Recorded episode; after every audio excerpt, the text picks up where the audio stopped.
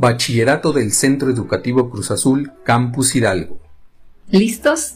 3, 2, 1.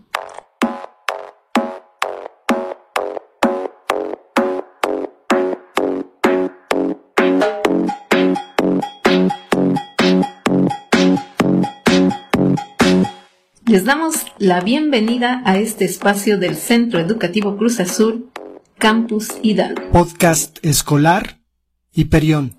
Donde conoceremos... ¿Qué conoceremos? Educación Arte, para la salud, historia, etimologías matemáticas, ética, inglés. Juntos diversos temas de nuestro interés. Um...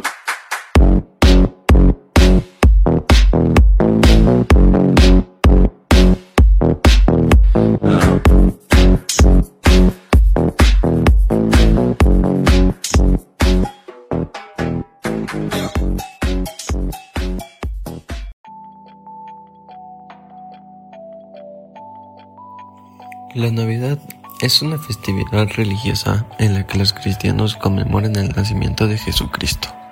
Se celebra el 25 de diciembre de cada año. La Navidad tiene muchas tradiciones. Por ejemplo, poner el árbol de Navidad, poner el nacimiento, hacer intercambio de regalos navideños, romper piñatas, pedir posada, entre muchas otras. Yo les voy a hablar sobre las posadas. Las posadas son fiestas representativas que recuerdan a las personas el peregrinaje de María y José, desde su salida de Nazaret hasta Belén, donde buscan un lugar para alojarse y esperar el nacimiento del niño Jesús. Estas se realizan todos los días desde el 16 de diciembre hasta la noche del 24 de diciembre. Lo que se hace en esta festividad es que la gente se reúne y forma una pequeña peregrinación a la cual se le reparten velas y se prenden para acompañar el misterio, y cantar las letanías o villancicos. Así se llega a la casa donde se pedirá posada, y las personas dentro cantan para negarla hasta descubrir que se trata de José y María. Entonces dejan entrar a toda la peregrinación cantando, entre santos peregrinos. Posteriormente se reza un rosario y toca el turno a romper la piñata. Pedir posada es una de las tradiciones navideñas más importantes en mi familia y muchas más. Desde que yo tengo memoria, en mi familia siempre se ha pedido posada, se pone el nacimiento y se decora. Mi nombre es Emanuel Rodríguez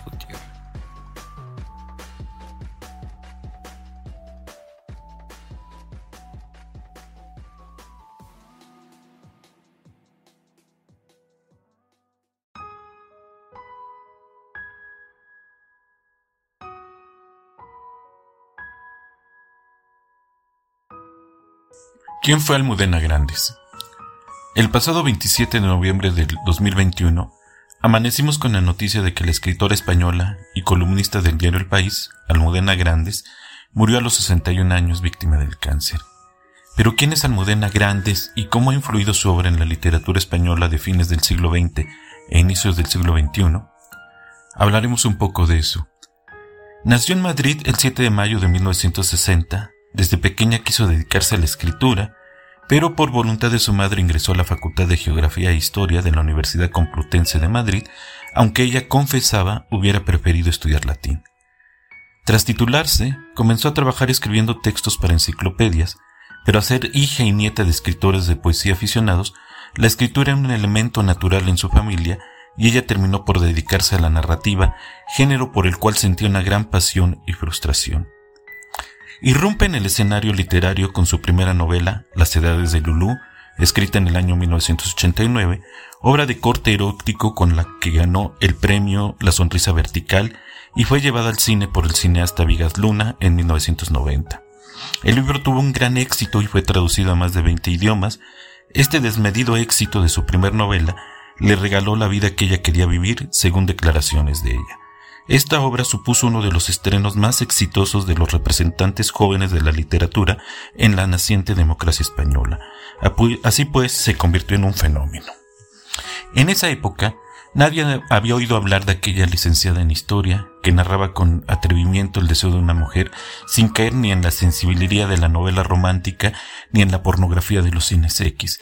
Era la literatura justa que necesitaba una sociedad que se quería desprender de la religiosidad rancia del franquismo, transformar sus vivencias más íntimas y también la que empezaba a sentir cierta desilusión política. Fue un estreno tan influyente en su historial que podría haber sido recordada como la autora de Las Edades de Lulú, como si la quincena de libros de ficción posteriores que escribió no le hicieran sombra, y se la hicieron.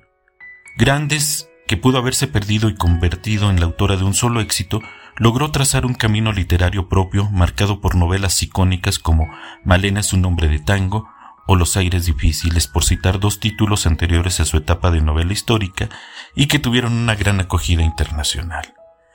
Grandes fue una escritora que noveló la épica de los perdedores y deja una obra que amó la calidad y el éxito.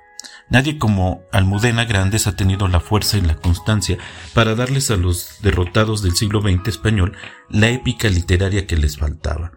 A partir de 2007, cuando publicó El corazón helado, la carrera de Grandes encontró un sentido que trascendía lo literario. Ella ya era una autora de éxito y de prosa sólida, algunas de sus novelas anteriores como Los aires difíciles o Atlas de Geografía Humana fueron especialmente celebradas por la crítica, pero cuando concluyó El corazón helado, donde por primera vez se detenía en las vidas de aquellos exiliados republicanos y posteriores generaciones de inadaptados, vio el agujero negro por el cual se perdía una buena parte de los españoles del siglo XX. Sensibilizada y conectada con el movimiento de memoria histórica, Grandes comenzó en 2010 uno de los proyectos literarios de más largo alcance de la narrativa contemporánea en español, Los episodios de una guerra interminable, una saga de seis novelas que atravesaban lo peor de la historia del siglo XX. Su objetivo con los episodios era lograr un fresco histórico, al estilo de Galdós con el siglo XIX, que permitiera retratar lo micro y lo macro, la atmósfera de un país cuarteado por una guerra y las historias reales que habían sido ocultadas. Grandes tenían la curiosidad de la historiadora y la potencia de la novelista. Ambas cualidades le permitían construir unos artefactos redondos donde el rigor científico y la documentación estaban al servicio de una trama pensada para emocionar y remover. La literatura nació para eso, para vivir otras vidas y llenar otras penas. La historia lo hizo para acreditar que otras vidas y otras penas existieron. Almudena Grandes no inventó la novela histórica, pero sí una manera de hacer novela histórica, singular, marcada por su propia formación como historiadora, que la empujaba a acreditar cada detalle real sin que nada de esto empañase su impulso narrativo. Con los episodios sintió que encontraba una misión, proporcionar el relato de las vicisitudes de unos personajes a los que también se había desterrado de la literatura durante décadas. Por esos episodios circulaban seres reales que habían protagonizado el siglo XX español, desde la pasionaria Dolores Ibarruri hasta el siniestro psiquiatra eugenista Antonio Vallejo Nájera. Pero los protagonistas de los episodios fueron seres corrientes, su obra gozó de favor de los lectores, pero tuvo una recepción institucional fría. Su premio más importante fue el Nacional de Narrativa en 2018. Mención aparte merecen su compromiso político y su postura política, de izquierda, de lo cual hablaremos en otra ocasión.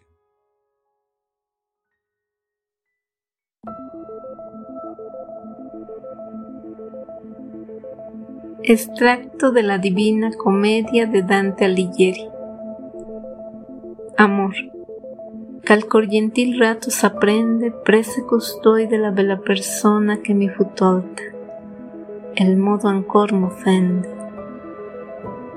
Amor Canulo amato amar perdona, mi prese del costoi piacersi forte, che come vedi ancor non me abbandona. Amor conduce noi da una morte, Cain attende chi abita ci spense. Queste parole da lor ci fuor porte. Quando io intensi quell'anime offense, chi nel viso e tanto il teni basso, finché il poeta mi disse, che pensi? Quando risposi cominciai, oh lasso, quanti dolci pensieri, quanto discio, meno costerò il doloroso passo. Poi mi rivolsi a loro e parlai io, e cominciai.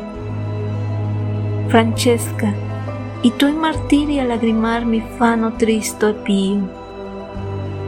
Ma dimmi, al tempo di dolci sospiri, a che come concedete amore che conoscesti i dubbiosi di Siri? E quella a me, nessun maggior dolore che ricordarsi del tempo felice nella miseria. E ciò saltò dottore. Ma sa conoscer la prima radice del nostro amore, tu hai con tanto affetto. Dirò come colui che piange e dice, noi leggiavamo un giorno per diletto di lancialotto come amor lo strinse. Soli eravamo e senza alcun sospetto.